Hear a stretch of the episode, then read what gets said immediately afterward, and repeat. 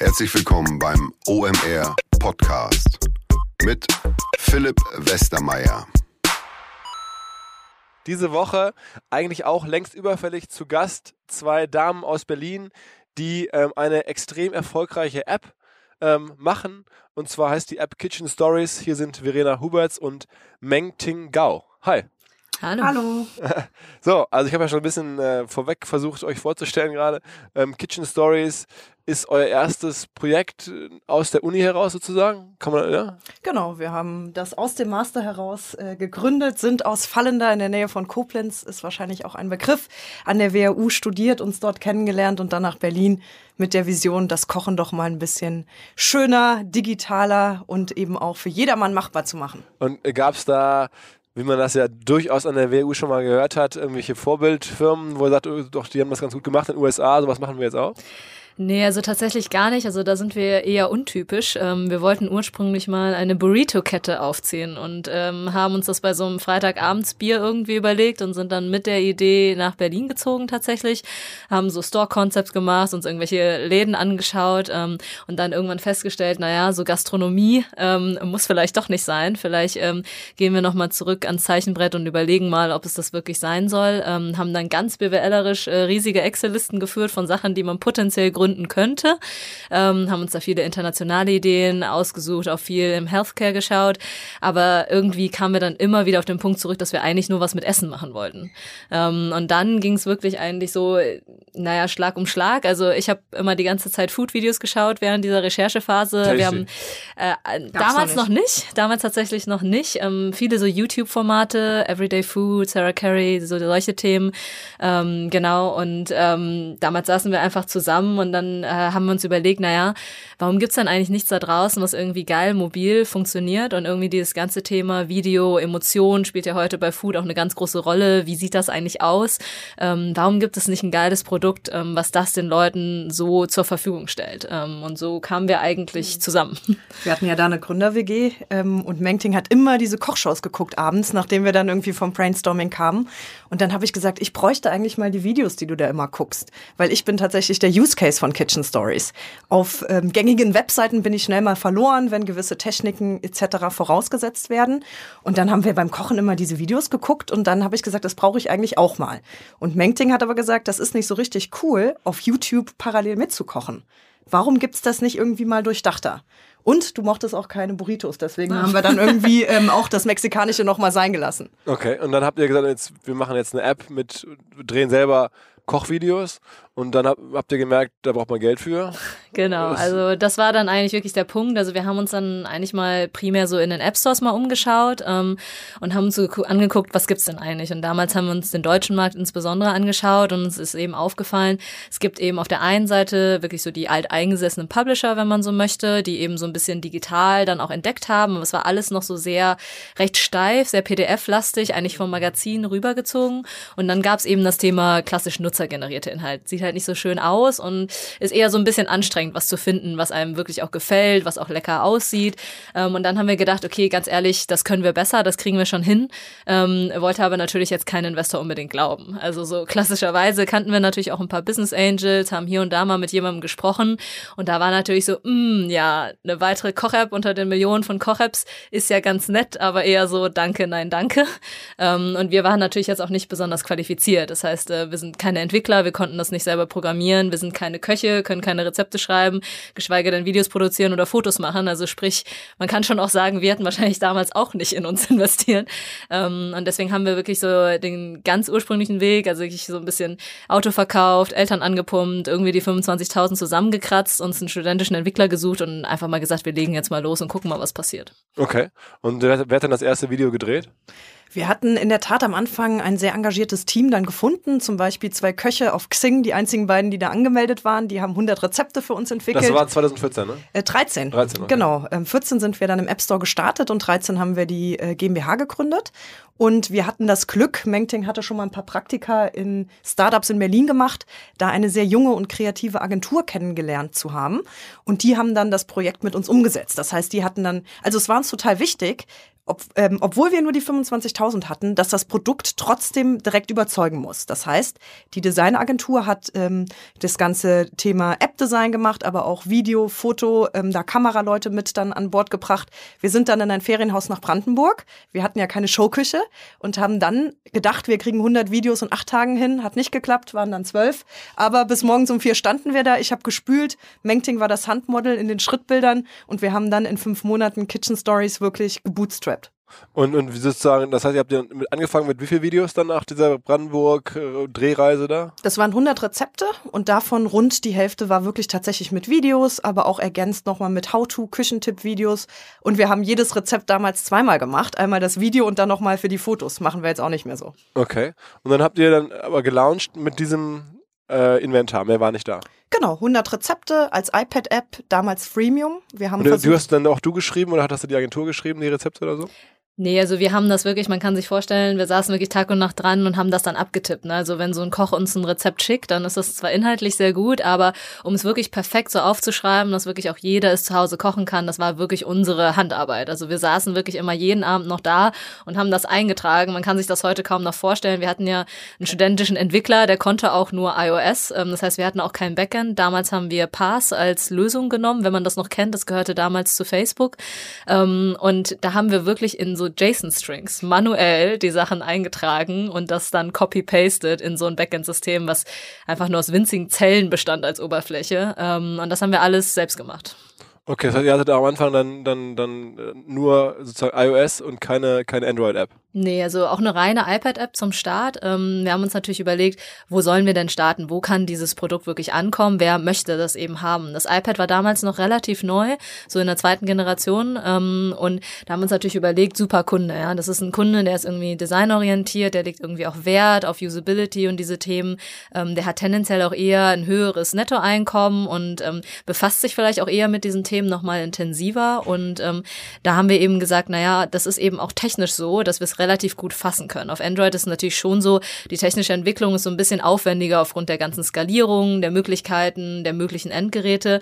Und ähm, da wollten wir es so einfach wirklich wie möglich halten und haben gesagt, wir starten erstmal mit dem iPad und dann können wir mal schauen, wie es funktioniert. Und wie kamen oder wie, wie kamen dann die ersten Downloads zustande? Also ohne Kohle und mit kleinem Inventar? Ja, das war ganz spannend. Wir haben gedacht, ähm, wir machen erstmal einen sogenannten Soft Launch. Also wir erzählen niemanden davon, weil wir auch total Angst hatten, dann auf den Publish-Knopf zu drücken und dass dann irgendwas nicht funktioniert.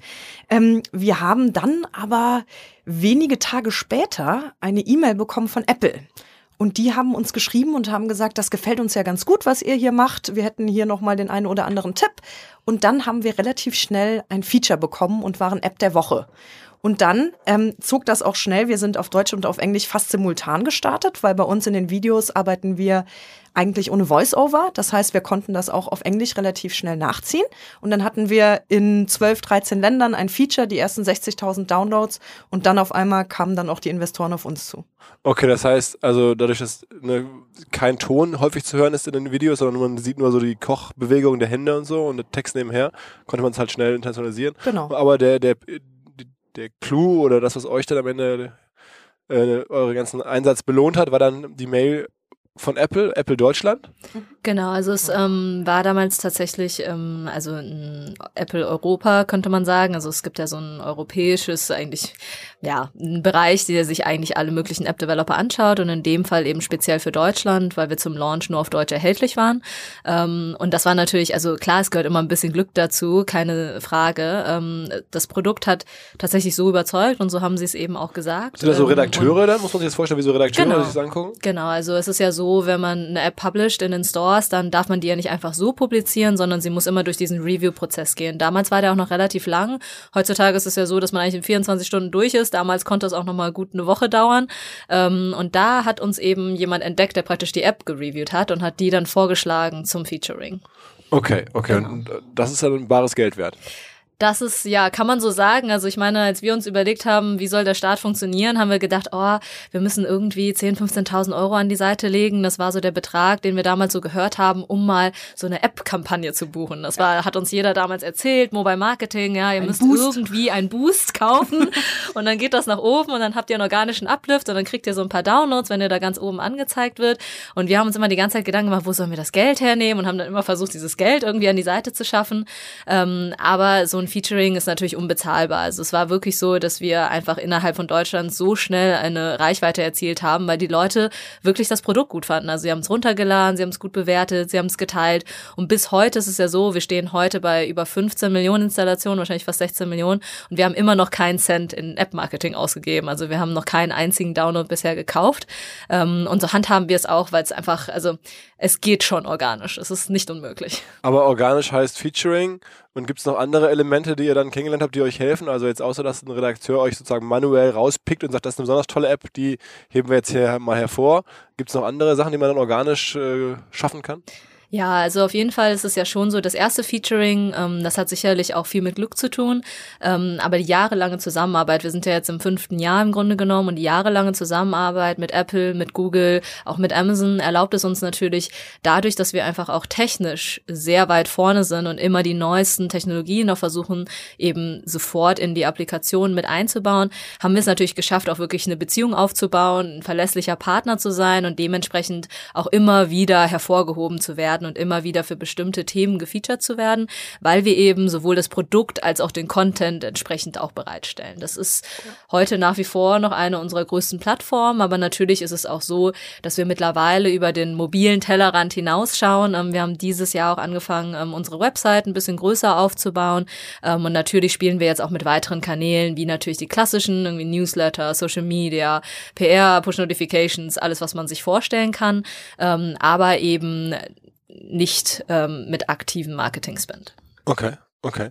Ähm, und sag mal jetzt, diese Person, die euch damals geholfen hat bei Apple, wenn ihr, ich jetzt so mitbekomme, ihr seid auch in, in China groß oder in USA groß, dann müsst ihr jedes Mal dort, das sind ja andere Redakteure, sind ja andere verantwortlich für die jeweiligen Stores. Ähm, habt ihr die noch angeschrieben oder ging das dann von einer Person zur nächsten oder, oder habt ihr euch dann da beworben oder da irgendwie äh, versucht, den richtigen zu finden oder wie, ging, muss man sich das vorstellen? Nein, also das wird schon bei den intern alles ähm, koordiniert. Das heißt, die haben ja auch teilweise äh, globale Kampagnen, wo dann geguckt wird, wer könnte denn da mitmachen. Zum Beispiel waren wir auch im ersten Jahr ähm, einer der Partner von Apps for Red. Ich weiß nicht, ob ihr das vielleicht kennt. Jährlich unterstützt ja Apple den Welt-AIDS-Tag. Werden dann rote Produkte in den physischen ähm, Offline-Stores verkauft. Aber in 2014 haben die das auch zum ersten Mal im App Store ausgerollt. Und da wurden 25 Apps gesucht, die mitmachen. Da kann man sich jetzt leider nicht bewerben, da muss man dann angesprochen werden.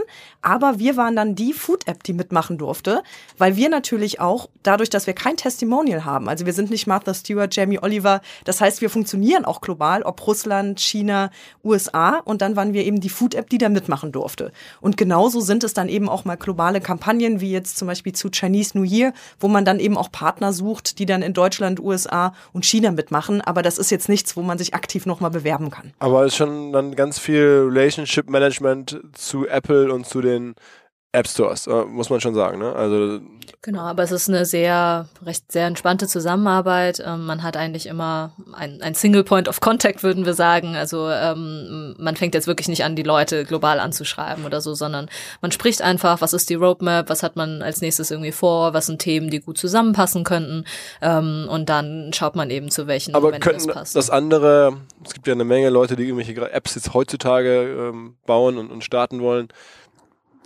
können die da irgendwas tun oder müssen die auch warten und hoffen, dass sie angesprochen werden? Oder kann man da so inbound auch auf die zugehen? Wie ist da eure Erfahrung? Ähm, ja, ist oder eine gute jetzt, Frage. Wenn ihr jetzt Gründer ansprechen und sagen, hilf mir mal, ihr habt es doch auch hinbekommen, ähm, jagt man dann da Leute und, und wartet abends auf dem, vor deren, weiß nicht, Privathaus oder ähm, wie, wie, oder, oder sitzt man einfach und, und sagt, okay, wenn die dich nicht, nicht ansprechen, dann hast du eh keine Chance. Hm. Also ich glaube, es ist so ein bisschen beides. Natürlich ähm, gibt es immer wieder Startups, auch Leute, die uns irgendwie dazu anfragen. Ähm, wir handhaben das natürlich sehr, sehr vorsichtig. Ähm, man kann da natürlich jetzt nicht jeden irgendwie vorstellen oder so. Also so einfach ähm, ist es dann auch wieder nicht. Aber es hängt eben am Ende des Tages doch primär davon ab, wie gut das Produkt ist. Und ich glaube, man kann sich schon sehr darauf verlassen, dass sie wirklich gute Produkte entdecken. Also man muss sich ja auch vorstellen, jeden Tag werden da Sachen gefeatured. Für jeden Tag werden Themen gesucht. Das sind schon viele Themen.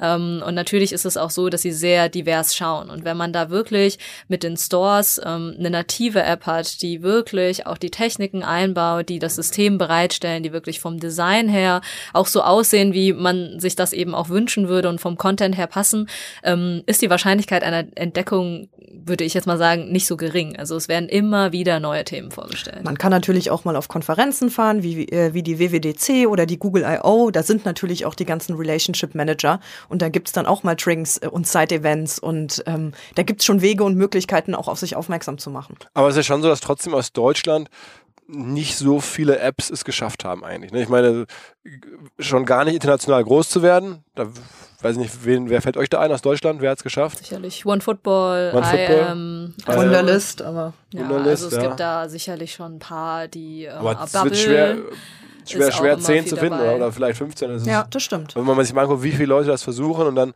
haben ja auch manche haben so eine Welle und dann ist sie auch wieder eines Tages weg. Ne? Also, äh, Genau, man muss schon dranbleiben auf jeden Fall. Also man muss schon dranbleiben, man muss immer mit den Updates hinterher sein. Also bei uns ist es auch so, dass wir die Apps so alle vier Wochen eigentlich updaten tatsächlich. Ähm, es kommt nicht immer hin, manchmal warten wir und sparen auch auf einen größeren Launch, aber im Normalfall versuchen wir wirklich alle vier bis sechs Wochen auch ein Update im Store zu haben und äh, man muss natürlich ist wirklich das gut?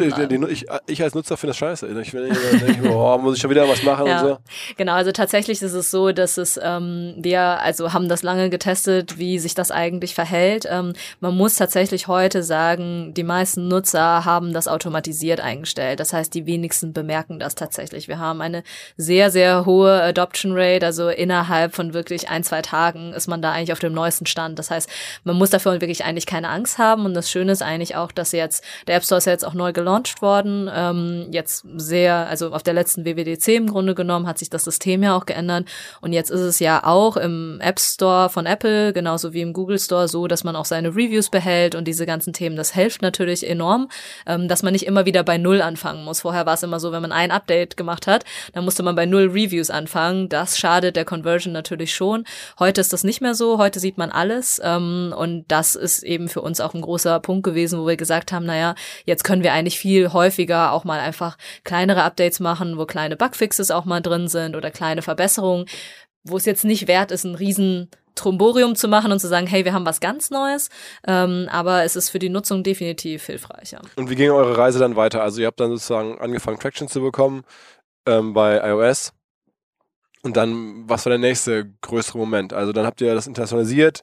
Ähm, ja, ist es schwierig, dann so eine App auch in den, ich weiß nicht, chinesischen, amerikanischen App Store reinzubekommen? Man muss sich dann ja auch wieder, ist einfach nur ein Account anlegen? Kann man das aus, aus Berlin heraus easy machen? Oder muss man dann da vor Ort irgendwie Gespräche führen? Oder, das- also gerade in China stelle ich es mir ein bisschen aufwendiger vor. Ja, das ist ja das Spannende eben an diesem ähm, App Store Ökosystem. Man kann ja mit Knopfdruck äh, direkt global verfügbar sein. Ja. Und auch als wir Kitchen Stories nur auf Deutsch und auf Englisch hatten, haben wir ja gesehen, es gibt Nutzer aus Russland, Indien, China, die die App auf Englisch runterladen. Und wir haben nach dem iPad Launch dann unsere Seed-Finanzierungsrunde ähm, eingesammelt, unter anderem auch mit Business Angels, die schon sehr viel Mobile-Erfahrung hatten. Verena Pauster, Moritz Hohl, die Fox and Sheep groß gemacht haben, aber auch ähm, ja, ein Bertelsmann war damals mit dabei. Und dann haben wir direkt gedacht, Food ist eigentlich ein globales Thema. Warum haben wir Ländergrenzen? Und dann haben wir gesagt, wir sehen die Traction schon global, sind aber gerade nur Deutsch und Englisch verfügbar. Wir nehmen jetzt einfach mal 30, 40.000 Euro in die Hand und wir suchen uns jetzt mal zehn Sprachräume aus und lokalisieren unsere damals 120 Rezepte in diese Sprachen. Das war dann Chinesisch, Japanisch, Koreanisch, Russisch, Französisch, Spanisch. Also wirklich mal so ein bisschen die Weltsprachen abgedeckt.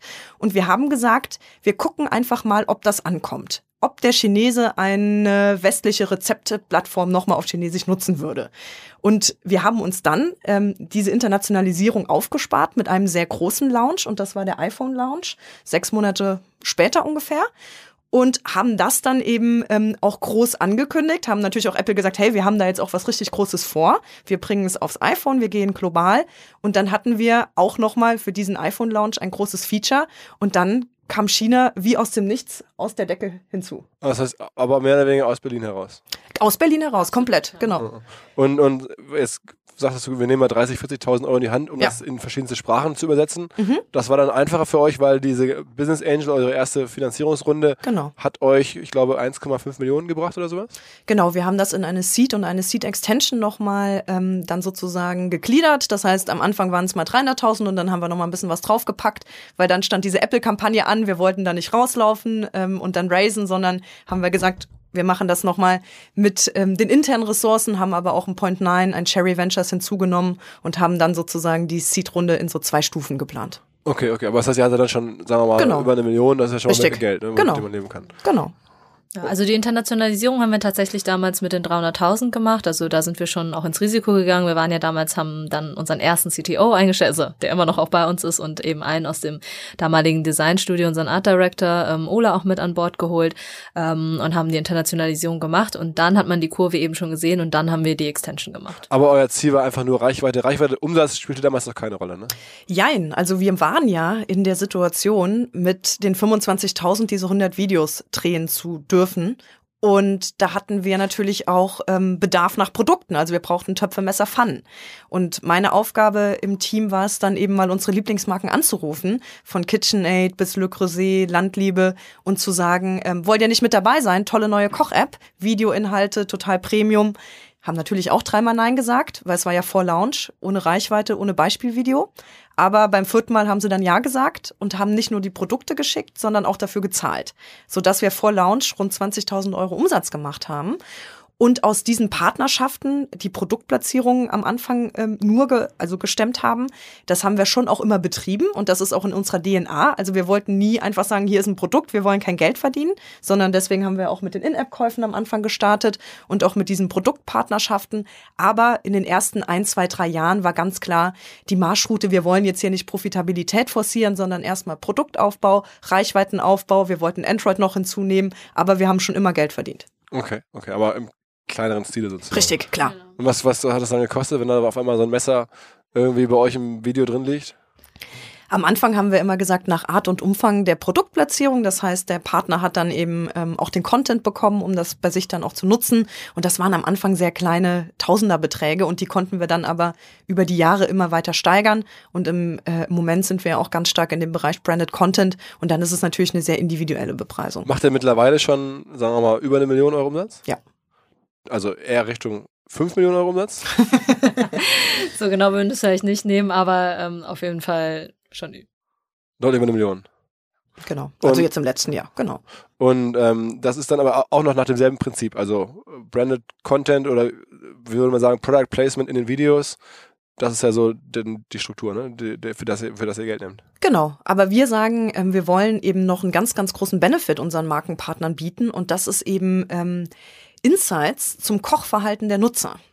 Angenommen, wir machen jetzt eine Kampagne mit Landliebe und da geht es um Kuchen und Kuchenbacken, dann können wir Landliebe im Nachgang ganz genau sagen, ähm, die Nutzer, die jetzt den Landliebe-Kuchen gebacken haben, sind das die, die sonst eher den Fitnesssalat essen oder sind das die, die morgens irgendwie nochmal den Milchreis warm machen? Okay. Und das ist natürlich alles anonymisiert und auf Kohorten basierend, aber mal mehr zu bekommen als Marke, als die Page Impression und den Video View, das ist eben das, wo wir sagen, der Nachkochindex, das ist die KPI, die wir mal für uns definiert haben, ist eigentlich das, woran wir unseren Erfolg messen wollen. Der, der Nachkochindex heißt, wie viele Menschen das Video gesehen oder wie viele Menschen das Video nachkochen oder was? Genau, also was wir wirklich versuchen, ist eben nicht, ähm, wie viele Agenturen es eben auch tun, zu sagen, hey, wir werden mit deiner Kampagne eine Million Menschen erreichen, ähm, die sehen grob so aus, aufgrund dessen, dass wir bestimmte Plattformen buchen, sondern was wir machen, ist eben, wir gehen hinterher hin, wenn die Kampagne gelaufen ist und schauen uns genau an, wer sind diese eine Million Menschen. Das teilt sich im Grunde genommen auf in so sozioökonomische Themen, das heißt, wir gucken uns wirklich an,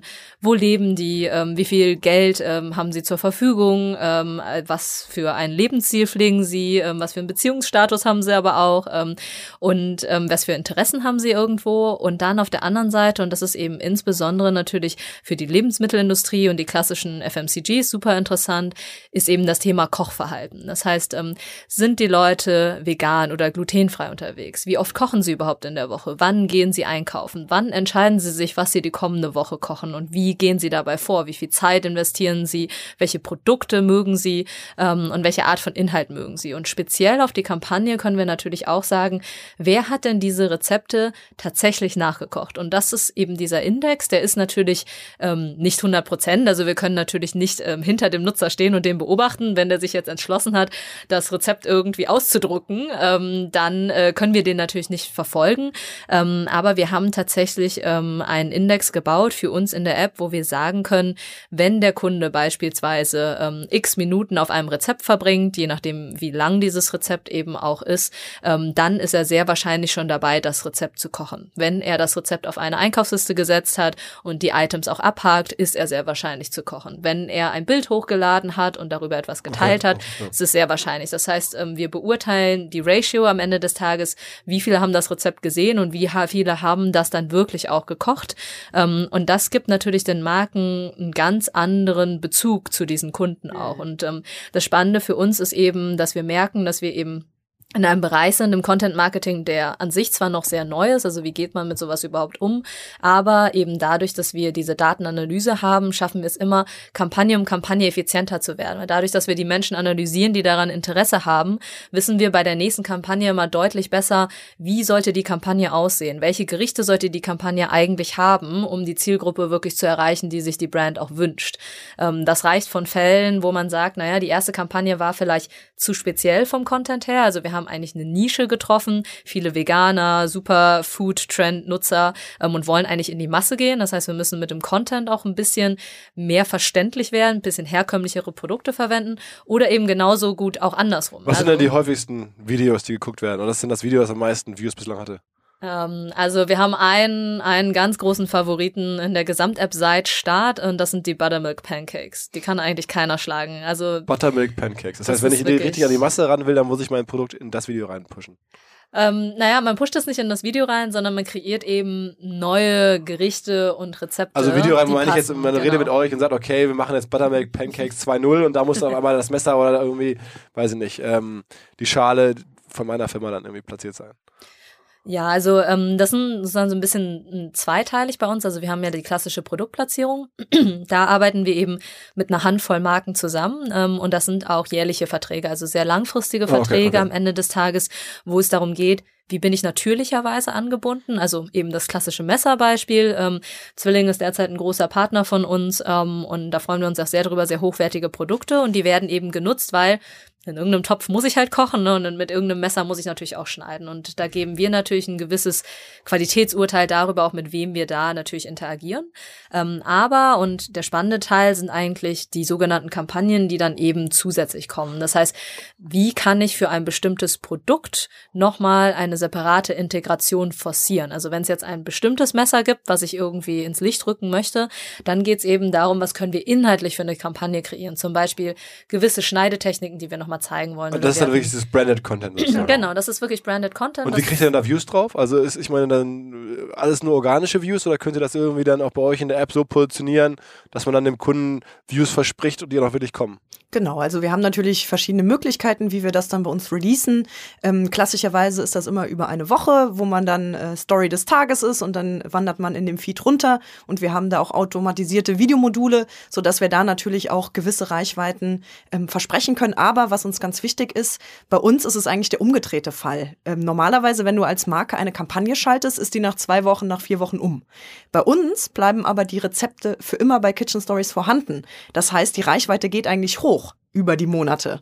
Und wir verlängern das auch crossmedial. Da ist natürlich Facebook immer noch ein sehr wichtiger Kanal für uns, so dass wir da dann natürlich auch die Möglichkeit haben zu sagen, okay, vielleicht wollt ihr ja unbedingt eine Million Video-Views, können wir auch gerne nochmal über Paid bei uns dann eben verlängern. Und es ist vielleicht auch nativer, weil es nicht direkt über euren Kanal als Werbung wahrgenommen wird. Und das sind eben die Möglichkeiten, wie man das dann auch nochmal ausspielen kann. Mhm. Aber wir sind kein Performance-Marketing, sondern wir wollen wirklich in die Markenbildung, in das Kochen rein. Habt ihr eigentlich extrem viel Glück, dass ganz viele Kochfirmen und so potenzielle Werbekunden auch deutsche Firmen sind, ne? Also wenn man jetzt aus, weiß ich nicht, äh, Polen käme oder aus vielleicht Dänemark oder Holland, da gibt es wahrscheinlich gar nicht so viele international bekannte Produkthersteller, oder, oder? Tue ich mich da? Ja, definitiv haben wir äh, einiges mit unseren Partnern oftmals gemeinsam. Wir haben so diesen, diese deutsche DNA, aber den globalen Fußabdruck, also auch ein Zwilling, ähm, ein Miele, ähm, eine BSH, das sind natürlich alles ähm, globale Player. Ja. Aber was man auch immer mit bedenken muss, Globalität macht es nicht unbedingt immer einfacher. Das ist natürlich schön, wenn du das deutsche Headquarter hast und die auch global denken. Aber es gibt natürlich auch die FMCGs, die überall auf der Welt äh, verfügbar sind. Und wenn man da global dann mit den Kampagnen plant, Deutschland ähm, wird das oftmals ein bisschen komplexer. Ähm, wie ist es denn dann wieder weitergegangen? Also ihr habt das dann sozusagen ausgerollt, habt ihr schon ein bisschen Geld immer versucht, nebenher zu verdienen. Irgendwann war auf einmal Tim Cook in Berlin, bei euch im Büro, also der Chef von Apple. Ja. Wie kam das? Also das ist ja nun schon eine sehr enge Zusammenarbeit dann. Äh, ja, der hat die Buttermilk Pancakes mal ausprobieren wollen. genau, der hat auch die Pancakes äh, bei uns geflippt. Ähm, das ähm, äh, haben wir in keinsterlei Vorkommen sehen. Also das kann man, glaube ich, so ehrlich so sagen. Ähm, es war wirklich einfach ein Anruf und da hieß es, jemand Wichtiges kommt vorbei. Ähm, haben wir jetzt auch nicht dran gedacht, dass er es ist, um ehrlich zu sein. Ähm, ab und zu kommen immer mal welche vorbei und wir genau und wir sprechen mit den Leuten ähm, und da haben wir jetzt nicht damit gerechnet, dass natürlich Tim Cook dann auch kommt. Ähm, das heißt, ihr wusstet erst, als er an der Tür stand. Ja, also ein bisschen vorher wussten wir es schon, ähm, aber nicht weit im Vorhinein. Das heißt, wir haben es so ein bisschen erraten und dann kam natürlich auch dieses ganze PR-Thema dazu und dann wussten wir schon, ah, okay, also so ganz so simpel kann es irgendwie nicht sein. Ähm, aber unser Team wusste es zum Beispiel nicht. Also für die war es wirklich ähm, auch eine Überraschung an der Stelle. Ähm, und das war natürlich, also ja, es ist eine ganz große Ehre gewesen, auch in dem Falle. Der war eh in Berlin und wollte ein paar Berliner Startups kennen, oder wie war das? Ähm, tatsächlich war er nur bei uns. Ähm, er war in Deutschland und er war ähm, einmal bei einer deutschen Firma ähm, im Rheinland, glaube ich, mhm. weiß, ich glaube in Dortmund ähm, sogar, die die Tische für die ähm, Apple Stores weltweit herstellen. Mhm. Ähm, und dann war er bei uns als ähm, einziges deutsches Startup eben auch in Berlin. Ähm, und deswegen war es natürlich auch was ganz Besonderes und auch hat er sich. Und was war der was war der Grund? Also der wollte irgendwie jetzt ja, er war, ähm, Grund der Reise war, er hat einen Preis bekommen in Schottland und dann guckt er sich immer noch mal gerne ein paar Dinge an ähm, auf seinen Reisen dann in Europa.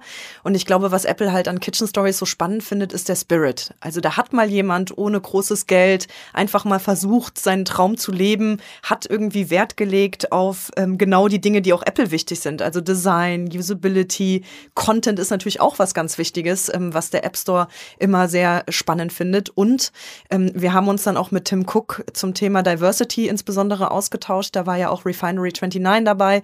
Erste Mal, dass sie Facebook Live gemacht haben. Ähm, und das waren natürlich auch Themen, ähm, die an der Stelle dann mit spannend waren, weil wir aus Berlin heraus auch dieses globale, globale Thema ähm, dann hinbekommen haben und leben. Und ja, so sind wir dazu gekommen, aber so richtig erklären können wir es jetzt auch nicht. Genau, also wir haben ja auch einen sehr guten Weg auch auf der Plattform hingelegt. Wir sind beste App geworden, 14 und 15. Wir haben jetzt letztes Jahr den Design Award von Apple gewonnen. Also wir haben ja schon eine lange Geschichte auch ähm, und es war für die auch einfach mal interessant, wirklich die wahren Developer kennenzulernen und mal zu gucken, wo sitzen die eigentlich, wie arbeiten die überhaupt, ähm, die eben auch tatsächlich im App Store Erfolg hatten. Okay. Ähm, wie groß ist eure Firma aktuell? Wie viele Menschen arbeiten bei euch? Wir haben jetzt 35 Mitarbeiter, wollen aber jetzt auch mit dem Investment äh, der BSH nochmal ordentlich Gas geben und vor allen Dingen auch nochmal in die technische Entwicklung ähm, richtig investieren. Und deswegen werden wir jetzt über die nächsten ein bis zwei Jahre uns nochmal roundabout verdoppeln wollen. Also das heißt, du greifst gerade schon vor. Ja. Also nachdem Tim Cook da war, ging es ja. wieder eine Weile weiter äh, mit dem Alltag und dann äh, kam Bosch, also oder eine Tochter von Bosch, BSH, also Bosch Hausgeräte, Siemens Hausgeräte. Und die haben euch dann gesagt, Mensch, das gefällt uns ja auch ganz gut. Wir wollen jetzt gerne hier 60 Prozent, glaube ich, oder 65 Prozent von der Firma kaufen. Ähm, und dann habt ihr gesagt, ach Mensch, ja, könnten wir mal machen. So. Ja, so war es jetzt nicht. Wir haben uns eher äh, letztes Jahr im Sommer so ein bisschen die Frage gestellt, wohin geht denn hier eigentlich die Reise? Wollen wir jetzt ähm, die Firma profitabel ziehen, was möglich gewesen wäre, oder wollen wir noch mal einen Gang zulegen und wirklich Gas geben. Weil was sehen wir denn gerade im Foodmarkt? Ähm, die Branche ist ähm, in Aufruhr, die Digitalisierung ähm, schreitet voran, ob jetzt ähm, bei den Retailern oder eben auch in der Hausgeräteindustrie, also Smart Kitchen, Smart Home und all da ist natürlich all da drin ist natürlich jetzt sehr viel Bewegung. Und wir haben gesagt, wir sind hier wirklich angetreten, um das Kochen für die Menschen einfacher zu machen, egal auf welchem Interface sie jetzt gerade unterwegs sind. Und wir haben gesagt, in diese Richtung, in die wir da wollen, da brauchen wir jetzt wirklich noch mal ein bisschen Kapital um jetzt auch die technische Plattform so aufbauen zu können, dass da nicht nur ein Backend-Entwickler sitzt, der sich mal um die ganzen Themen wie Vernetzbarkeit, aber eben auch, da kann Mengting gleich ein bisschen mehr zu erzählen, was wir uns da alles überlegt haben im Bereich Produkt. Bei ihr liegt nämlich das Produkt. Ähm, und da haben wir gesagt, ähm, in dem Kontext wollen wir jetzt nochmal eine Finanzierungsrunde machen. Und dann hat man ja die Möglichkeit zu sagen, nehmen wir jetzt Venture Capital auf oder wollen wir eher so ein bisschen ähm, das strategische Know-how auch mitgewinnen. Und wir haben dann gesagt, es wäre schon spannend, jetzt auch mal einen Strategen mit an den Tisch zu bekommen, der vielleicht das Problem gerade aus einer anderen Brille lösen will. Und dann auch wieder relativ ungeplant hatten wir äh, ein Termsheet auf dem Tisch mit einem Angebot. Ähm, einer Company, mit also der. Termsheet heißt Vertrag, wo dann so die Deal-Konditionen drinstehen? Richtig. Wir wollten eigentlich sehr strukturiert den Prozess anstoßen. Wir wollten eigentlich ähm, jetzt mal wieder ein Pitch-Deck aufarbeiten und dann mal ein paar ähm, interessante Partner im Markt ansprechen. Hatten dann aber relativ schnell ein Angebot auf dem Tisch, haben gesagt, okay. Ähm, von, von, von BSH, also von Bosch dann? Nee, das war tatsächlich aus einer ah, anderen Ecke. Okay, ähm, okay. auch global. Ähm, okay. Genau. Und dann haben wir gesagt, ähm, okay, dann verkürzen wir den Prozess doch ein bisschen und sprechen jetzt einfach mal die an, mit denen wir eh in Kontakt stehen und wo wir uns irgendwie auch eine Zusammenarbeit äh, vorstellen könnten. Ja, das war dann der Sommer im letzten Jahr. Das ging dann alles ganz fix. Mit, äh, mit der BSH hat es dann auch von der Vision her direkt super gepasst, sodass wir dann vier Monate später zusammen beim Notar saßen und gesagt haben, okay, jetzt versuchen wir doch mal das Kochen für die Menschen gemeinsam einfacher und zu machen. Und jetzt seid ihr sehr wohlhabende junge Frauen oder ähm, noch auf dem Weg dahin oder wie muss man sich das vorstellen? Naja, also ähm, das ist, glaube ich, schwierig zu beantworten. Also äh, natürlich, wir äh, freuen uns sehr über den Deal. Auch ein bisschen eure eigenen Anteile auch verkauft wir haben einen sehr kleinen Teil unserer eigenen Anteile auch mitverkauft, ja. Okay. Also, das also Secondary, sagt man das Genau, ja. genau. Ähm, so ein recht klassisches ähm, System, würden wir sagen. Ähm, aber wir halten nach wie vor eben noch ähm, über 30 Prozent der Firma und ähm, das ist für uns eigentlich auch das Entscheidende, ähm, weil wir einfach am Ende des Tages, wir wollten eine Finanzierung haben, nachdem wir sehr lange keine Finanzierung aufgenommen hatten. Wir haben 2015 unsere Series A gemacht und seitdem eben auch eigentlich nichts mehr. Das heißt, ähm, also Series A war das mit Bertelsmann und diese ganze Geschichte, ne? Äh, Series A war das danach, da hatten wir Sunstone Capital mit dabei. ah, okay, okay, genau. okay. Das haben wie, wir nicht veröffentlicht. Ah, okay, okay. Das heißt, wie viel Geld ist in die Firma jetzt so reingeflossen bislang? So Größenordnung 5 Millionen oder was? Ähm, also die Seed und die Series A zusammen, das waren sogar nur 3 Millionen. Also okay. Also wir waren da immer sehr konservativ, sehr sparsam. Ähm, wir haben immer sehr viel Wert auf Umsatz auch gelegt. Und wir haben gesagt, ähm, so werden wir hier keine Rolle spielen in diesem äh, flotten Markt. Da passiert einfach zu viel. Wir müssen jetzt mal einen Gang zulegen. Genau, also ich glaube, man kann ganz ehrlich sagen, also ähm, 2015 hatten wir die Series A, alles ging immer bergauf. Ähm, es ging auch sehr einfach eigentlich auf dem Weg, das Geld zu sammeln, die Nutzer zu haben. Ähm, und dann kommt man natürlich irgendwann ins Startup, ähm, was man sich halt wenn man es so platt nennen darf, mal ebenso ausgedacht hat. Ähm, auch irgendwann einen Punkt, wo man sich überlegen muss, wie geht's denn eigentlich weiter und wie können wir hieraus wirklich eine richtige Firma bauen, sprich eine Firma, die auch Geld macht und irgendwann auch mal profitabel wird. Ähm, und da mussten wir sehr, sehr viel ausprobieren, eben weil es kein klassisches Copycat war und ähm, Monetarisierung eben nicht eindeutig. Das heißt, ähm, wir haben wirklich uns die Zeit genommen und haben praktisch ein, zwei Jahre lang auch rumexperimentiert, was könnte man machen, ja. ähm, was könnte man mit der Plattform machen, was ist sinnvoll. Und wir haben uns eben auch ganz klar gesagt, naja, wir werden keine weitere Finanzierungsrunde anstreben, wenn dieser Weg nicht klar definiert ist. Das hätte man machen können. Man kann immer irgendwie ein Pitch-Deck zusammenbauen und nochmal eine Vision erzählen. Ähm, aber das war für uns etwas, wo wir gesagt haben, philosophisch stehen wir da nicht so richtig dahinter, ähm, sondern wir möchten das eben ganz genau wissen. Ähm, und erst wirklich Mitte letzten Jahres ähm, haben wir diesen Weg klar für uns definiert. Ähm, und der geht eben ganz klar in die Richtung, datengetriebenes Kochen und das Kochverhalten der Menschen verstehen und basieren darauf auf besser Services anbieten zu können ähm, und eben sehr, sehr viel Investment in diesen technischen Bereich mit reinzunehmen. Ähm, und erst dann haben wir beschlossen, weiter Geld aufzunehmen. Und das ist etwas, was, und dann ging es sehr schnell. Also wir haben uns wirklich gefasst gemacht auf einen Prozess, der vielleicht neun Monate geht oder mhm. so. Ähm, und dann war es wirklich so, das erste kam rein, dann kam das zweite, dritte, vierte und irgendwie vier Angebot, angesprochen, vier ja. Angebote. Und das war natürlich eine absolute Luxussituation, mit der wir nie im Leben gerechnet Aber hätten. alle waren begeistert von eurer, von eurer genau. Attraction. Also alle haben gesehen, wow, die hatten damals schon, weiß nicht, acht, neun Millionen. Mhm ähm, genau. Installs und das war dann so, wo alle sagten, uh, da müsst ihr dabei sein. Ja, vor allem von der technischen Vision. Eben ja. genau das Thema, wo wollen wir denn eigentlich hin? Wir wollen wirklich ähm, das Kochverhalten digital erfassen. Also man merkt so ein bisschen, dass Kochen heute ist noch was sehr, sehr analoges. Äh, meistens hat man nicht so einen richtigen Überblick, wie kochen Leute eigentlich, wann machen sie das, aber steht eine riesige Industrie dahinter und ganz viele möchten dieses Wissen eigentlich gerne haben. Und heutzutage verlässt man sich eben in vielen Fällen noch auf beispielsweise den Lebensmittelreport, der eben einmal im Jahr rauskommt, aber eigentlich, wenn die Daten da sind, sind sie schon wieder veraltet. Kochen ist etwas, was sehr schnell auch funktioniert, wo Trends schnell aufkommen ähm, und wir haben uns eben gefragt, eigentlich kam die Schleife ja so ein bisschen, nachdem wir die ganzen Analysen für unsere Partner gemacht haben, dass wir erstmal gemerkt haben, oh ja, also mit diesen Daten kann man ja eigentlich viel bessere Produkte auch für den Nutzer bauen und gar nicht nur sozusagen für die Brands Informationen liefern. Ja, ähm, zum Beispiel, hey, du klickst doch immer dienstags auf die Pasta mit der Tomatensauce, warum musst du mir das noch erzählen? Oder warum musst du mir sagen, dass ich äh, vegetarisch esse, gerne donnerstags? Und da einfach wirklich mal diese Daten sowohl für die Nutzer zu nutzen, als auch eben ähm, natürlich das Kochverhalten nochmal für eine viel breitere Industrie dann eben auch aufzubereiten. Wer, wer sind eure wichtigsten Wettbewerber aktuell? Ähm, naja, also wir haben eigentlich unfassbar viele Wettbewerber, die man, glaube ich, ähm, unterschiedlich kategorisieren kann. Das heißt, wir haben natürlich alle klassischen großen Plattformen einfach, ähm, sprich ähm, irgendwie in Deutschland ein Chefkoch, in Japan ein Cookpad, in den USA ein All Recipes. Also jeder, der eigentlich sehr viel Reichweite da hat, ähm, ist natürlich absolut ein Konkurrent. Ähm, wir haben natürlich wiederum den Premium-Content auch als Konkurrent. Das heißt, ähm, alles, was sozusagen im Videobereich stark unterwegs ist, wie jetzt auch ein Tasty oder ein Food Network und Co. oder in Deutschland auch ein Foodboom sicherlich. Ähm, und dann haben wir natürlich ähm, die ganzen technischen Plattformen. Da mhm. wird's eigentlich spannend. Das heißt, ähm, wir gucken uns natürlich auch Firmen an wie Whisk, wie Energy, die eigentlich alle in den USA sehr ansässig sind. Ähm, und die spielen mit sozusagen sehr ähnlichen technischen Gedanken wie wir. Ähm, wir möchten das Rezept technisch verständlich machen. Heute ist ein Rezept oftmals einfach eine Liste irgendwie an Zutaten und dann irgendwie so ein Blocktext.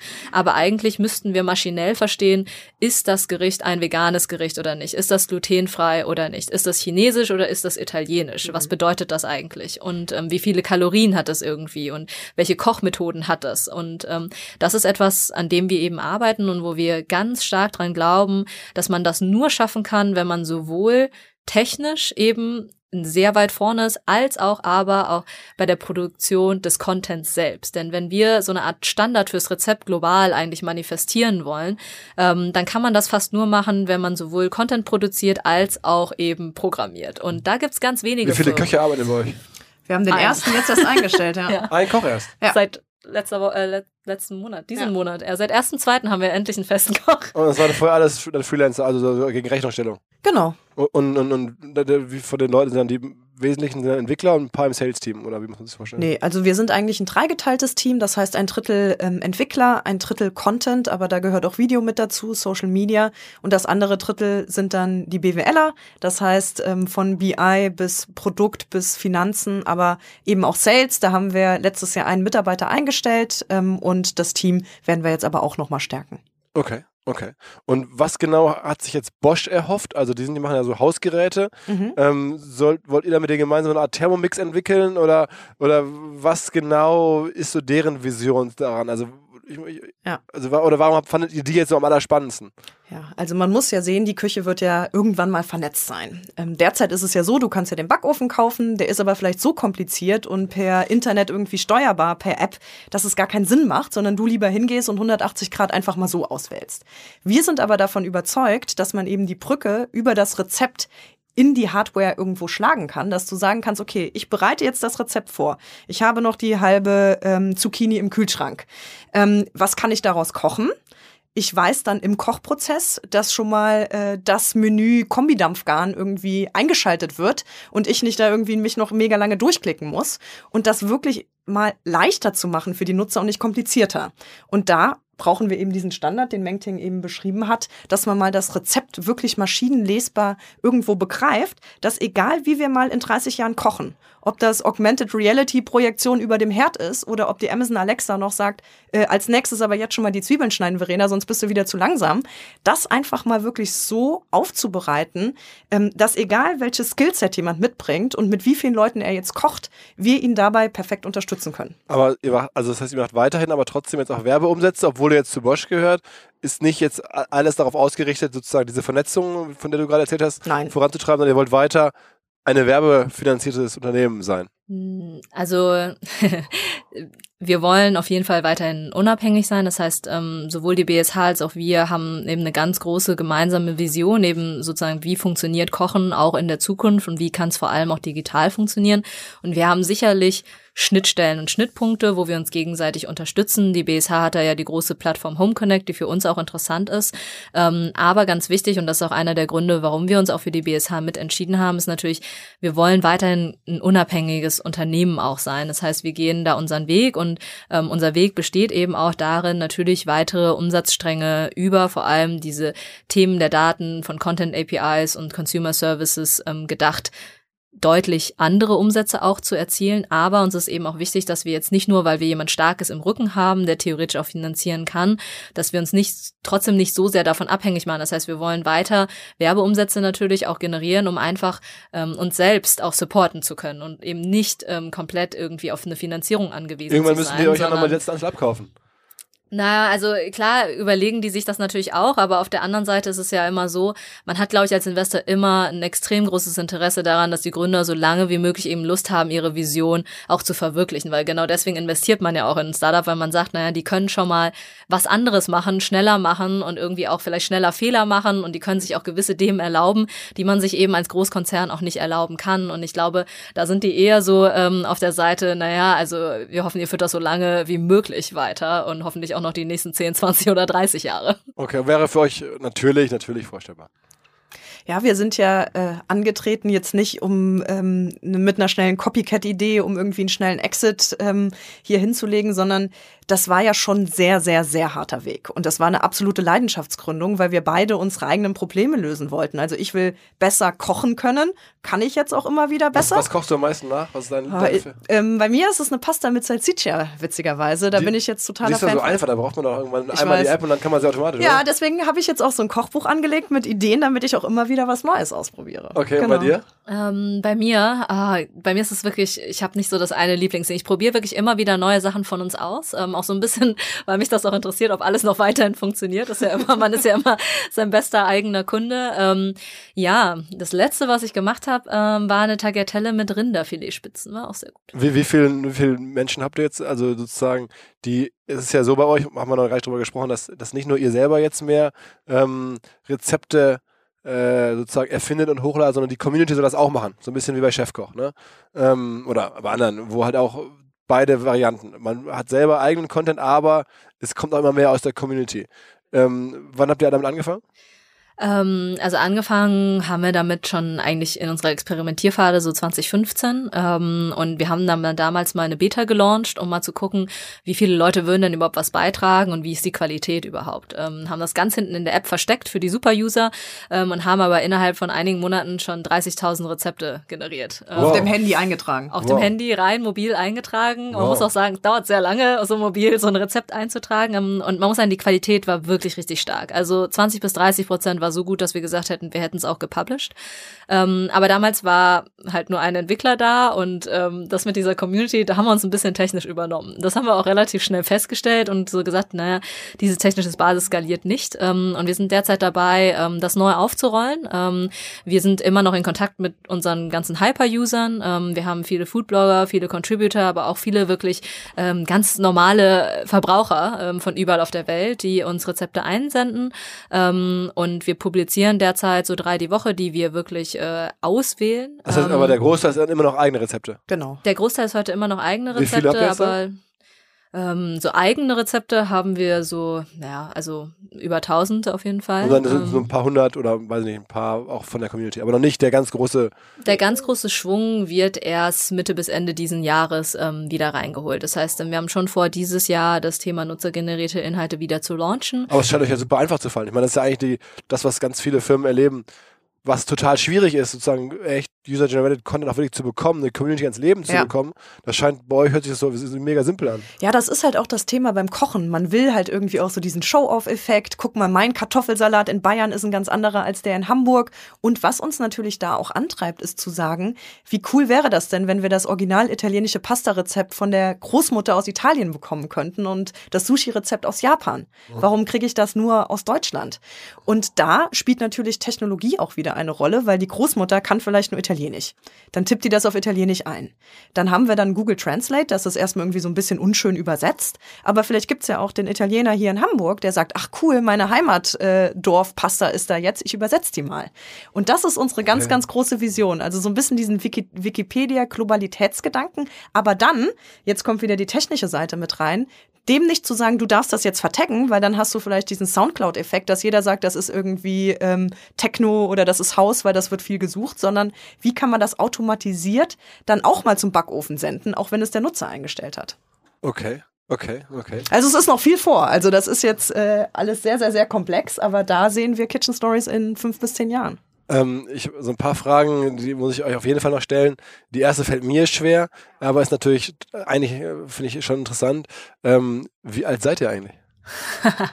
Also ich bin äh, 28. Ich bin im November 30 geworden. Das war schon auch schwer. Okay, okay, okay. Ja, ja, ja, ja. ähm, naja, ähm, und sag mal, die zweite, die fällt euch wahrscheinlich jetzt schwer. Man liest so, dass die Bosch-Leute da schon so zwischen 20 und 30 Millionen Firmenwert erkannt haben bei euch. Das ist ungefähr so korrekt? Ungefähr so. So Größenordnung. Die Größenordnung ist nicht verkehrt, sagen wir es mal so. Aber kann man noch weiter steigern? Den Firmenwert. Ich meine, Ja, wenn man sich ja, anguckt, ja, ja, ja, Taste jeden oder, oder. Tasty, Ja, ja, das Absolut. Absolut. Das sollte immer das Ziel sein, ja. Und der Weg, das zu steigern, ist dann über Community, habe ich jetzt mitgenommen, über ähm, Vernetzung, über auch weiteren Reichweitenausbau. Hat man das Gefühl, jetzt habt ihr aktuell wie viel ähm, aktive Nutzer oder wie viele Installs? Eins von beiden? Ja, also, also genau, wir nein, wir haben, ähm, glaube ich, das ist jetzt kein Geheimnis, aber wir haben definitiv mehr als eine Million aktive Nutzer im Monat, aber ähm, im Kochen ist es eben sehr saisonal. Das heißt, über Weihnachten und so weiter kann es dann auch mal doppelt werden und über den Sommer ist dann eher ein bisschen flacher. Also es ist schwankt, ne? Je nach Saisonalität. Und, und okay, okay, okay. Aber das heißt, das kriegt man noch hoch auf, weiß nicht, was kann man da haben? Also Ja, Chefkoch hat 15 bis 16 Millionen äh, monatlich aktive Nutzer. Ähm, da wollen wir schon mal irgendwann. vor allen Dingen hin. nur in Deutschland, ne? Ja, ja, das ist krass. Und meine Kinder sollen da mal nicht äh, irgendwie kochen lernen. Also die empfindet ihr schon auch ein bisschen als Wettbewerber. Klar. Also wir haben wirklich sehr viele Wettbewerber auf unterschiedlichsten Ebenen. Ja. Aber irgendwann sind wir halt wirklich der Meinung, das bessere Produkt ähm, sollte doch dann vielleicht zumindest schon mal die nächste Generation zu uns bringen und auch die anderen. Switching-Costs sind halt immer höher, aber ähm, SEO ist natürlich auch ein großes Thema. Da seid ihr auch Experten drin. Also sehe bei euch auch für die Website dann am Ende. Genau, klar. Also irgendwann, wenn du googelst, müssen auch mal unsere Buttermilk Pancakes dort erscheinen. Unsere Website ist eben noch sehr jung und das ist natürlich, deswegen haben wir nicht so den Drive-by-Traffic. Wir haben nur Direct-Traffic am Ende des Tages ähm, und das ist natürlich etwas, was man langfristig aufbauen muss. Ähm, wir haben aber erst, also man kann sich auf unserer Website ähm, einloggen erst seit drei Monaten, glaube ich. Ähm, und bis die Website mal soweit ist wie die App, dauert es jetzt sicherlich noch so ein bisschen.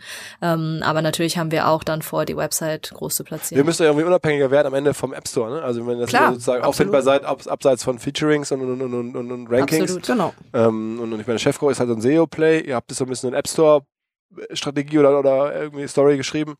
Und man muss dann wahrscheinlich gucken, welche Marketinghebel sind die nächsten. Genau. Äh, Also ist da für euch dann schon SEO eines der Kernthemen im Marketing, würdet ihr sagen? Oder ist es eher Facebook irgendwie noch besser zu machen? Oder, oder gibt es noch eine Pinterest oder keine Ahnung, was ist da so Marketing-Roadmap? Also jetzt ähm, mit dem ganzen Thema Web, auf das wir uns jetzt auch immer stärker fokussieren, ist eben das Thema SEO und Pinterest tatsächlich bei uns ganz oben mit dabei. Ähm, Pinterest ist eben sehr, sehr starker Traffic-Treiber im Bereich Food und Rezepte. Und da haben wir natürlich dadurch, dass wir sehr viel auch eigenen ähm, Content haben, eine schöne natürlich schon gute Möglichkeiten. Das gleiche gilt natürlich auch für SEO. Je mehr eigenen Content man produziert und natürlich je stärker die Community auch dabei ist, Content bei uns zu kreieren, ähm, desto besser funktioniert das Ganze natürlich auch. Ähm, da sind wir jetzt erst in den Startlöchern. Ähm, das heißt, wir werden auch sehen, wie sich das so ähm, in diesem und nächsten Jahr definitiv entwickelt, aber freuen wir uns drauf, jetzt auch mal wieder andere Gefilde zu untersuchen. Ist ja dann auch echt eine Challenge. Ne? Ich meine, wenn du dann SEO und Pinterest dann auch gleich international machen musst, kann einen auch zerreißen. Ne? Also ich meine, das ist schon echt, weil man auch da eine Chefkoch macht das ja auch, aber halt in Deutschland, ne, da sind die, glaube ich, auch sehr, sehr gut. Aber wenn man das dann auch die angreifen muss und dann noch über verschiedene Länder hinweg. Was sind eure größten Länder?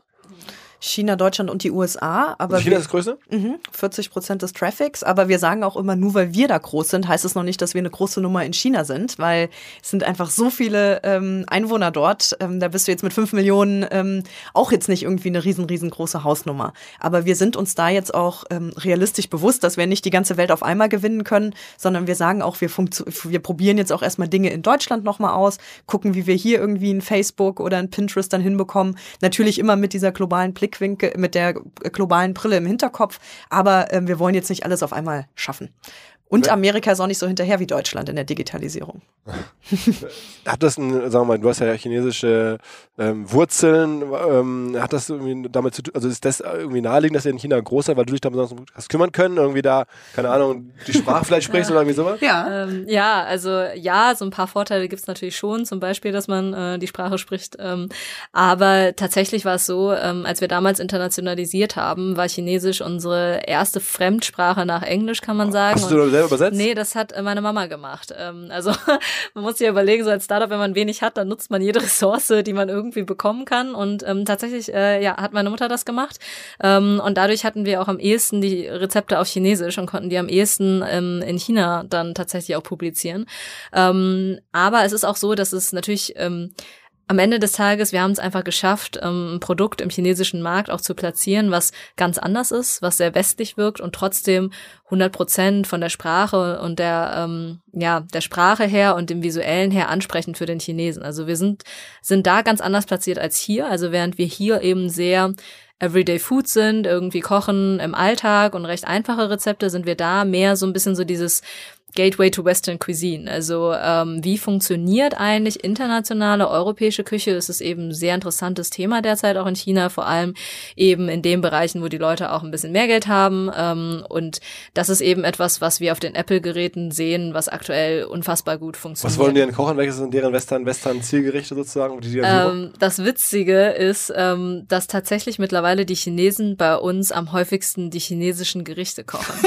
also mag man kaum so aussprechen sprechen. Ähm, am Anfang waren sie sehr interessiert in die westlichen Gerichte ähm, und wir haben dann immer mehr Anfragen bekommen ähm, zu chinesischen Gerichten und haben uns am Anfang auch so ein bisschen gewundert, na ja, und macht das irgendwie Sinn? Ähm, haben uns dann hier aber ähm, chinesischen Koch gesucht, ähm, der ganz klassisch traditionell kocht, eher so Südostchina von der Küche her und es ist Wahnsinn, wie die das nachkochen. Also mittlerweile sehen wir Peaks an Chinese New Year, wo die Leute zu uns kommen und sich irgendwie unsere Dumpling-Rezepte anschauen ähm, und daran merkt man halt wirklich, dass das also es ist so ein Qualitätssiegel dann für die, für die App. Ne? Also kochen Chinesisch nach einem Rezept ja. aus Berlin. Genau. Video also, haben die halt nicht als Thema ansonsten. Das muss man schon noch mal sagen. Also es ist schon, ähm, funktioniert sehr gut und ähm, es ist halt ein super interessanter Markt. Die unterhalten sich sehr viel auch bei uns in der App und das ist auch das Spannende, dass sich eben bei uns der Chinese mit dem Amerikaner, mit dem Russen darüber streitet, ähm, wie jetzt diese Suppe gemacht wird. Aber wie läuft das dann? Es gibt ja keine Chatfunktion oder so. Ähm, wir haben eine Kommentarfunktion bei den Rezepten selbst. Ähm, ah, dort über die, die Kommentare reden. Genau, findet das eben statt und ähm, da bieten wir natürlich auch Übersetzungsfunktionen an.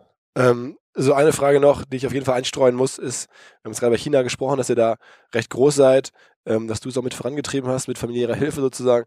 Ähm, welche Rolle spielen denn da die sozusagen asiatischen Plattformen? Ich meine, Apple ist ja nun eine westliche Plattform, aber ähm, WeChat, was man so kennt, ähm, wie war da euer Weg? Genau, also ähm, mit Apple sind wir natürlich, ähm, in China haben wir so den Start ähm, bekommen und ähm, der funktioniert auch unwahrscheinlich gut. Wir haben natürlich ähm, dadurch, dass die chinesischen Apple-Nutzer grundsätzlich, ähm, ist das, das iPhone da noch ein größeres Statussymbol als hier. Das heißt, damit bekommt man schon eine sehr, sehr affine Zielgruppe auf jeden Fall, auch für das Thema westliches Essen. Ähm, und das funktioniert sehr gut. Bei WeChat ist es so, wir haben sehr lange probiert, ähm, die Möglichkeit auch WeChat Login zu integrieren von hier aus, ohne wirklich wirklich eine Tochtergesellschaft in China zu haben. Äh, das war leider nicht ganz so einfach. Ähm, wir haben dann recht viel investiert ähm, in Legal, um uns eben mal anzuschauen, ähm, wie funktioniert das mit einer Tochtergesellschaft, lohnt sich das, können wir da investieren, haben dann für uns selbst die Entscheidung getroffen, es lohnt sich für uns eigentlich nicht, weil unsere Login-Rate in China tatsächlich recht gut ist, obwohl wir nur E-Mail anbieten, ist eigentlich das Schlimmste für den Chinesen, weil der eigentlich mit E-Mail nicht so richtig was anfangen kann. Funktioniert bei uns aber tatsächlich sehr gut und wofür wir uns entschieden haben für China beispielsweise ist, dass wir eher nochmal im Bereich Video auf native Plattformen gehen. Das heißt, ähm, in China gibt es ein paar große Videoplattformen, die eigentlich wie hier Instagram for Video sind. Da gibt's halt nur Videos, Live-Videos und die kann man sich eigentlich nur mobil anschauen. Ähm, und da haben wir sehr gute ähm, Tractions, worüber wir unsere Videos ausliefern, weil wir einfach gemerkt haben, ohne Server in China Videos ausliefern, ist immer schwierig. Also man hat immer Probleme, ähm, dass sie nicht richtig gestreamt werden können, dass sie abbrechen oder dass sie mal nicht verfügbar sind. Ähm, und ohne eine Tochtergesellschaft wiederum kein Server in China, das geht einfach nicht, ähm, das darf man nicht. Und da haben wir eben festgestellt, mit nativen Plattformen ist das super und wir schicken dann von den nativen Plattformen unsere Nutzer wiederum für dann das echte Rezept, was man lesen kann und Co. wiederum in die App. Okay, also das, das heißt, eure funktioniert Videos auf chinesische Plattform hoch, damit Genau. sind die dann in China äh, schn- schnell verfügbar. Genau. Und dann kommen die wiederum darüber dann Menschen zurück in Genau, genau. Und da erzielen wir Millionen von Views über diese Videoplattform und da findet eben auch sehr viel Konversation statt, was super ist, ähm, sehr hohe Interaktionsraten und darüber schicken wir die wiederum zu uns und da haben wir halt gemerkt, da kann man eigentlich organisch ähm, extrem gute Reichweiten erzielen, während man natürlich jetzt irgendwie einen WeChat-Account mal eben aufzuziehen, ähm, ist eben nicht so einfach. Ja. Also da kann man sich eben nicht wie bei Facebook oder so hoch kaufen, ähm, sondern das muss wirklich nativ funktionieren und so viel Content ähm, und so viele Verlinkungen, ähm, das können wir von hier aus gar nicht bereitstellen. Da muss man wirklich sagen, man muss jetzt ähm, China wirklich als Kernthema auch machen. Ähm, und über die Videoplattform ist es uns wirklich gelungen, sehr schnell Visibilität zu bekommen. Okay, okay. Ähm, ja, sehr, sehr spannend. Ähm, krasse Geschichte. Äh, Also Glückwunsch äh, und hoffentlich auch äh, für die nächsten Jahre viel Glück. Ähm, man muss ja sagen, ihr habt auch irgendwie vom Timing her, ich habe gerade so ein bisschen, während wir sprachen, an die, an die Chefkochgründer gedacht. Ne? Die haben ja vor, weiß nicht, schon vor zehn Jahren Ja. ihre Firma verkauft an Gruner. Ich glaube, für sechs oder sieben Millionen wurde damals kolportiert. Ähm, das wäre heute, glaube ich, auch einen anderen Preis wert. Er hat Gruner einen guten Deal gemacht. Die Jungs sind sehr früh raus, haben auch Geld bekommen, muss man auch sagen, aber ähm, also äh, gutes Timing, ähm, gute, gute Ideen gehabt und am Ende auch eine Entscheidung getroffen, glaube ich. Ähm, und eine hoffentlich gute Entscheidung von uns und von euch ist, dass ihr bei uns auch am Festival dabei seid, ähm, äh, Ende März. Ähm, beide sozusagen präsent. Äh, Verena, du bist im Politikpanel mit dabei, in einem unserer Politikpanel mit dabei. Unter anderem auch dabei ist dann halt Jens Spahn von der CDU, Frank Thelen, Kai Diekmann und Verena Huberts von ähm, Kitchen Stories. Und du ähm, ähm, bist dabei, also Meng Ting, äh, du sieht man jetzt hier nicht so richtig im Podcast, ähm, äh, bist dabei ähm, auf unserer, auf unserer ähm, Deep Dive Stage, also wo es so ein bisschen auch um operativere Hinweise gibt, ähm, aber trotzdem auch vor, weiß ich nicht, zweieinhalbtausend Leuten wahrscheinlich. Ähm, da machst du einen Vortrag, wie man mit einer deutschen App äh, Chinesen begeistert. Also kommt deine Mutter auch mit? Ja, das wäre gut. Das war super. Nee, die ist leider nicht dabei, aber ich hoffe, ich kann trotzdem ein paar Insights geben. Okay, okay, okay. Also das am Donnerstag, ähm, 22.03. Ähm, bei bei beiden Fällen. Äh, vielen Dank fürs, also hier fürs Mitmachen und dann ähm, auch schon mal vorab fürs Mitmachen beim OMR Festival. Viel Glück, viel Erfolg, vielen Dank. Ciao, ciao. Vielen Dank. Danke dir.